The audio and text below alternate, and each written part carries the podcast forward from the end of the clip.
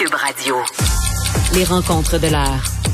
Chaque heure, une nouvelle rencontre. Nouvelle rencontre. Les rencontres de l'heure. À la fin de chaque rencontre, soyez assurés que le vainqueur, ce sera vous. Cube Radio. Une radio pas comme les autres. Chronique juridique avec notre avocate préférée, Nada Boumefta. Salut Nada. Bonjour, monsieur. Alors, on s'est laissé hier en parlant là, des jeunes, euh, puis de l'intimidation, des menaces contre des écoles. Et tu voulais revenir aujourd'hui sur les conséquences, les sanctions. Bon, dans le cas des mineurs, euh, les sanctions sont pas les mêmes que pour des 18 ans et plus. Euh, Parle-nous de ça.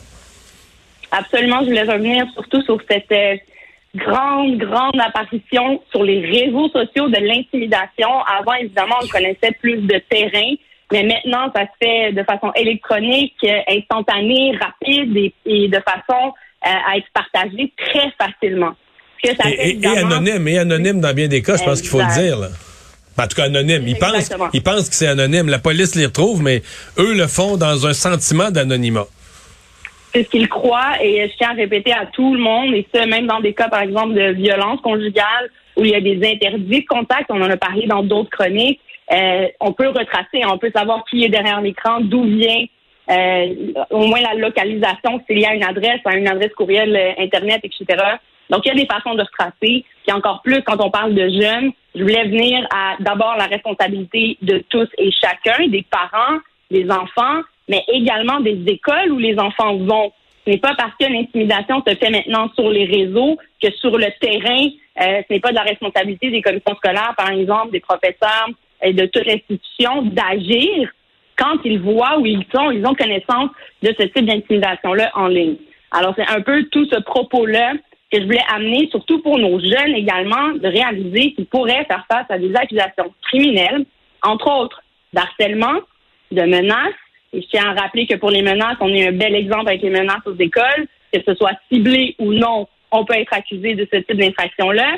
Et évidemment, il y a tout le volet euh, d'injures ou de choses qui peuvent euh, affecter, par exemple, des communautés, des menaces terroristes. Alors, ça peut monter quand même et devenir euh, très grave comme infraction. Et dernière mention, peut-être sur les infractions, Mario, avec ta permission, c'est l'existence aussi d'infractions dans matière sexuelle via les réseaux sociaux et l'intimidation en utilisant en plus tout ça, ben ça peut mener à des chefs d'accusation assez euh, nombreux et qui peuvent avoir des conséquences à long terme dans la vie des jeunes et ça même s'ils seront traités par le système euh, juridique juvénile.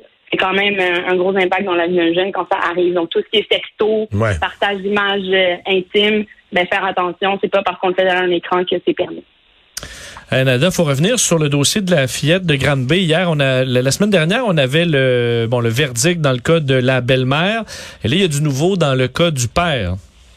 Oui, effectivement, du nouveau qui est arrivé euh, essentiellement, on a eu l'information maintenant, mais qui est arrivé en début de semaine devant les tribunaux. Rappelons que le procès de monsieur devait débuter le 10 janvier prochain pour une durée estimée de deux mois, qui arrive essentiellement suite à l'enregistrement d'un plaidoyer, ce qu'on comprend sur le chef de séquestration, et euh, il y aurait eu un arrêt des procédures sur le chef de négligence euh, cri- criminelle finalement parentale et euh, sur le dernier chef euh, qu'il finalement, il n'a jamais été porté contre lui. Là, on parlait d'abandon euh, d'enfants mineurs.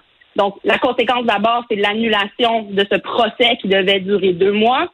C'est évidemment cocher un élément euh, finalement atténuant lors d'une sentence. Euh, le fait qu'il ait plaidé coupable d'avance, ça va l'aider également euh, là-dessus. Et ça amène donc Mais- le débat autour de la sentence. Ouais.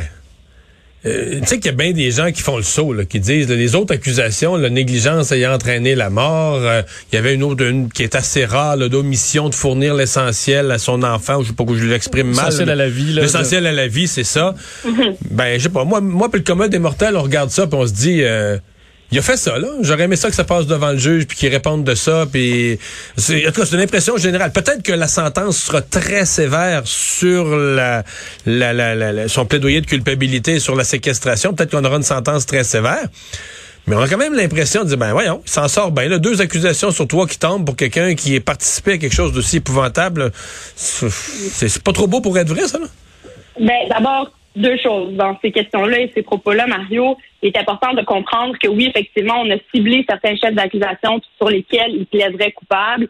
tout ça se fait et se- s'officialise devant la Cour, mais avant ça, il peut y avoir des discussions entre les avocats, donc la poursuite et la défense. Rappelons que dans ce dossier-ci, il devait y avoir une présentation de requête euh, dans, probablement là, on- en lien avec la preuve, on ne le saura jamais finalement parce que ça n'a pas été présenté, mais des requêtes qui auraient pu faire jouer de quoi dans la balance et dans quelle balance Dans celle de démontrer hors de tout doute raisonnable chaque élément essentiel de chacune des infractions qu'on accuse euh, l'individu. Donc les deux autres chefs d'accusation, Mario, négligence C'est plus dur à prouver, là. hein? C'est des, preuves plus complexes. Dans la négligence, là, je le connais, faut, faut que tu prouves tout un dérèglement de comportement. C'est une preuve qui est, c'est pas comme prouver une action, là. Faut que tu prouves un ensemble de circonstances qui s'appellent de la négligence. Ben, dans la négligence, en fait, en fait, la définition, c'est de démontrer un écart marqué important euh, dans l'action de quelqu'un qui aurait causé des lésions ou la mort euh, dans certains cas. Puis, effectivement, la preuve devient un peu plus complexe quand on parle de ce type de dossier-là, en tout cas. Donc, on comprend que suite à des discussions, on en est venu à ça. Cela ne veut pas dire qu'il s'en sort euh, avec rien. Euh, ça reste quand même des accusations de séquestration avec lesquelles sont liées des sentences très. Oui, mais dans son cas, lui, ce qui est intéressant et particulier en droit, c'est qu'il est le père de cette petite. Et de ce fait-là, selon le code criminel, il y a une exception à la séquestration par un parent. Donc, il ne fait pas face à une peine minimale euh, du fait qu'il ait séquestré une mineure, une autre spécification dans le code euh, qui fait en sorte qu'il peut faire face à une peine maximale de perpétuité, mais elle n'a pas euh, sous lui finalement de possibilité C'est- là, de minimale. C'est une fourchette, c'est rare qu'on voit ça. C'est comme une fourchette infiniment large allant de, au- allant de aucun minimum à perpétuité, là. C'est, fait que le juge a vraiment une discrétion euh, énorme pour euh, aller fixer une peine.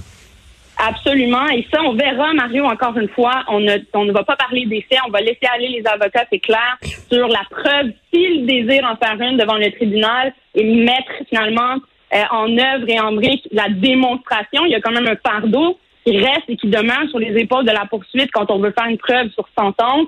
Ils devront, à ce moment-là, euh, plaider de part et d'autre pourquoi elle devrait être plus haut dans la fourchette, pourquoi elle devrait être plus bas. Encore une fois, les règles d'individualisation de la peine vont s'appliquer. On verra également son implication dans tout ça. On aura plus de détails à savoir quel est son niveau d'implication dans tout ce qui s'est passé et euh, le juge pourra décider ainsi d'une sentence. Mais, entre-temps, les procureurs pourraient aussi se parler, pourraient aussi convenir à une- ce qu'on appelle une suggestion commune et revenir le 7 janvier en présentant les raisons pour lesquelles euh, cette suggestion-là pourrait être euh, possible pour cet individu-là. Donc, à suivre au 7 janvier, Le on 7 verra. janvier. Merci beaucoup, Nada. À demain. Bye. Merci, à demain, on va